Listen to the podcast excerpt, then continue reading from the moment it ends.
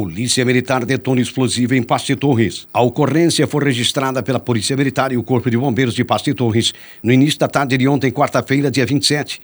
Os bombeiros foram acionados por volta de 13 horas e 30 minutos, uma e meia da tarde, para prestar apoio à Polícia Militar e se deslocaram até um terreno baldio, localizado na estrada geral do bairro Alto Feliz, em Paste Torres, onde um explosivo foi localizado. Quando os bombeiros chegaram no local da ocorrência, guarnições da Polícia Militar já haviam isolado a área. Uma guarnição do Cobra, o grupo especialista em busca, resgate e assalto da capital do estado, foi acionado e, na chegada ao local, por sua vez, fez a identificação e detonação do artefato. Cabe salientar que nenhum recurso dos bombeiros foi utilizado, além do preventivo. A Polícia Civil de Pasto Torres também se fez presente e acompanhou o trabalho realizado pela Polícia Militar e iniciou as investigações para tentar identificar a origem do explosivo.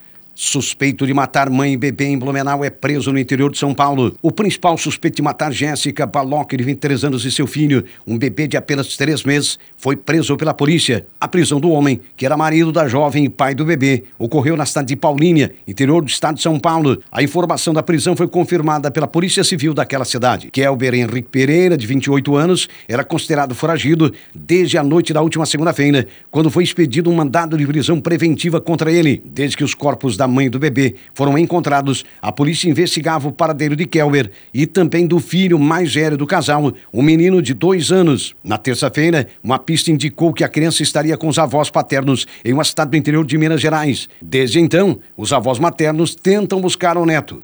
Jéssica e o filho, de três meses, foram encontrados mortos no final da manhã da última segunda-feira em um apartamento localizado na Rua dos Caçadores, no bairro Velho, em Blumenau. A Polícia Civil foi acionada para atender a ocorrência. No local, os policiais encontraram os corpos das vítimas e constataram que foram mortas degoladas. A polícia científica foi acionada na ocasião para realizar as perícias no local do crime. Homem é preso após fotografar adolescente em shopping de Criciúma. Um homem foi preso pela Polícia Militar de Criciúma no início da tarde de ontem, quarta-feira, em um shopping de Criciúma na área central da cidade por importunação sexual. Segundo a PM, o tarado fotografou por debaixo da saia de um adolescente de apenas 14 anos. Quando os policiais chegaram ao empreendimento, ele estava detido na sala de monitoramento e alegou que não havia tirado nenhuma foto. A adolescente diz que entrou no elevador do shopping no térreo quando o homem também entrou e que em determinado momento percebeu que a câmera do celular dele estava aberta e o questionou se havia tirado uma foto sua.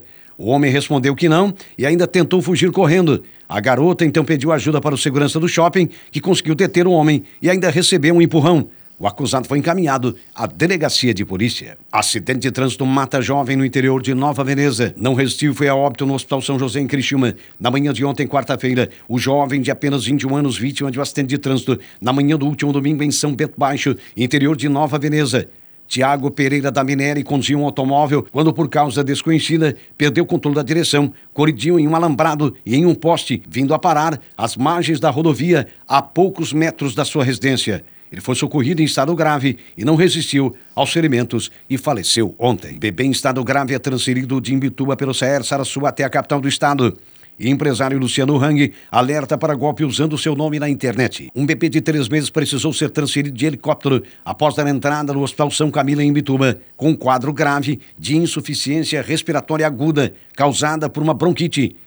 O helicóptero do CER Sarassu foi acionado na tarde de ontem e a criança precisou de intubação e ventilação mecânica. Devido à gravidade do quadro, foi decidido o cancelamento da transferência por via terrestre.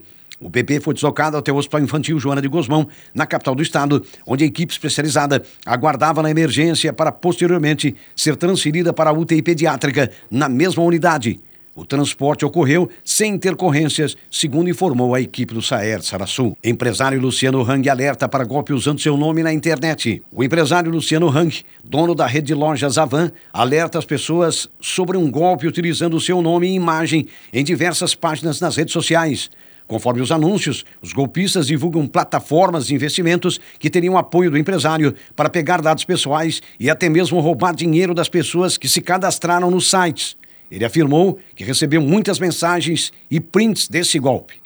O mesmo relatou que não está apoiando nenhum desses sites, até porque desconhece a existência dos mesmos, informa o próprio Luciano Hang. Ele afirma que os advogados já estão cientes, tomando todas as providências e faz um apelo para quem ver os anúncios denunciar clicando nos três pontinhos da publicação.